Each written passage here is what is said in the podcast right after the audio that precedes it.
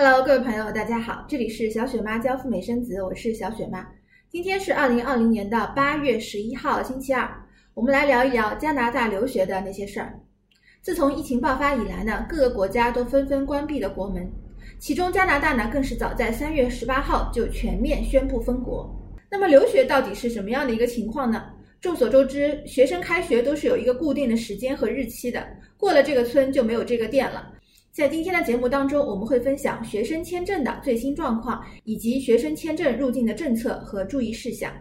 如果你是第一次收看小雪妈的频道呢，我的节目主要是分享赴美生子和赴加生子的资讯，以及美国和加拿大的旅游签证的干货。小雪妈个人还提供付费的咨询和旅游签证的代办，咨询费用可以全额抵扣我的代办费，请大家订阅我的频道。你也可以扫码二维码或微信五九八七零五九四找到小雪妈本人。好，让我们现在开始。七月一号，加拿大政府对外宣布说，我们已经全面恢复了非移民签证的审理。非移民签证呢，其实主要包含了三大类，第一大类是旅游，第二大类留学，第三大类是工作签证。那么在这个当中呢，绝大部分的申请人都是属于前两大类，旅游和留学。在七月二十四号，加拿大政府呢又对外更新了一下关于学生签证的一些政策。在这个当中呢，其实还是有一个先来后到的。普遍来说，政府最欢迎的还是那些持工作签证来到加拿大的人，他的入境管制呢是最松的。属于第二大优先的就是学生签证了。如果你的材料已经全部齐全，加拿大政府承诺会优先审理学生们的签证。而且呢，审理的速度相对比较快。不过呢，有一个前提的条件，就是你必须在线申请。如果是纸质申请呢，那么你的签证有可能受到延误。另外呢，在某些国家，如果你没有办法及时的提供体检证明、无犯罪记录等材料，那么也可以上传你的学生签证的申请。加拿大政府会分批次来审理，分两步走。总而言之呢，学生签证在加拿大政府的眼里是比较重要的。如果你现在是一个学生朋友，并且呢，你的学校将在今年秋季或明年春季正式开学，那么现在请不要犹豫，赶紧开始递交你的学生签证吧。接下来我们说一下第二趴，哪些情况下学生可以入境呢？第一种情况就是你已经收到了政府发给你的 work permit，也就是我们通常说的学生签证。这个签证已经贴在你的护照上面，那么恭喜你，你有资格入境加拿大了。加拿大呢还有一种比较特殊的贴签方式，就是加拿大会首先发给你一个叫 POE letter（Port of Entry Introduction Letter），我们通常把它叫做介绍信。申请人拿着这个介绍信以及一个有效的旅游签证，那么学生呢就可以在入境加拿大的时候，由加拿大的边境海关再给你换上一个有效的 work permit。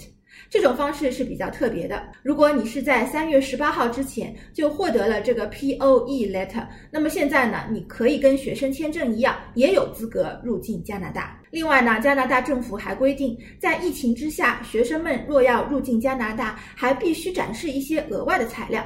什么材料呢？就是证明你的这个学习啊，是不得不来到加拿大，一定要在加拿大本土才可以完成的。那么政府呢，也给了一些相应的案例，比方说你已经在加拿大开始学习了。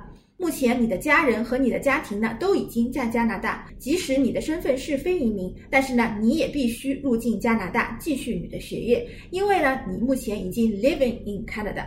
这是第一种情况。第二种情况，如何证明你是一定要入境去求学的呢？比方说，你是一个工科或者是理科的学生，学校呢设有一些实验室或者是实训的基地。那么很显然，你不可能在自己的国家完成相关的学习，做这些实验。那么你就必须来到加拿大。因此，你的这个学习呢，就是不得不来到加拿大本土进行的。有一些情况呢，你可以向加拿大政府证明说，你所在的国家没有条件去。上网课，比方说你没有电脑，或者说你的国家当中网络不稳定，那么这样一来呢，你就没有可能在家里上网课，因此呢，你就不得不来到加拿大的本土求学。像这种情况呢，你也是有资格提出入境申请的。好的，我们来总结一下，在现在的情况下呢，加拿大政府允许你申请学生签证，并且只要你的材料齐全，政府承诺会优先处理，加快处理。当你拿到学生签证以后呢，加拿大并不对学生设限，但是呢，你必须持有这些证明材料，就是证明你必须来到加拿大本土上课。如果你不是在本土上课呢，那么你的学业就不可能完成。该如何证明自己的学业必须在本土完成呢？政府也给了一些案例。好的，这就是今天小雪妈给大家介绍的关于加拿大学生签证的最新的情况，以及入境的相关政策和注意事项。那么在入境的时候，你还要提交非常多的其他的材料，比方说你要向他们证明你有一个十四天的隔离计划，以及隔离好之后呢，你还会立即开始你的学业。总而言之呢，加拿大政府一向是以计划多变而闻名的。那么我们也不得不跟进他的计划，向大家实时的播报他们的最新政策是什么。请大家加关注小雪妈的频道，感谢你今天的收看，祝福大家人人有加签，人人有机会去加拿大枫叶国体会和中国不一样的人生滋味。让我们下期节目再聊啦，拜拜。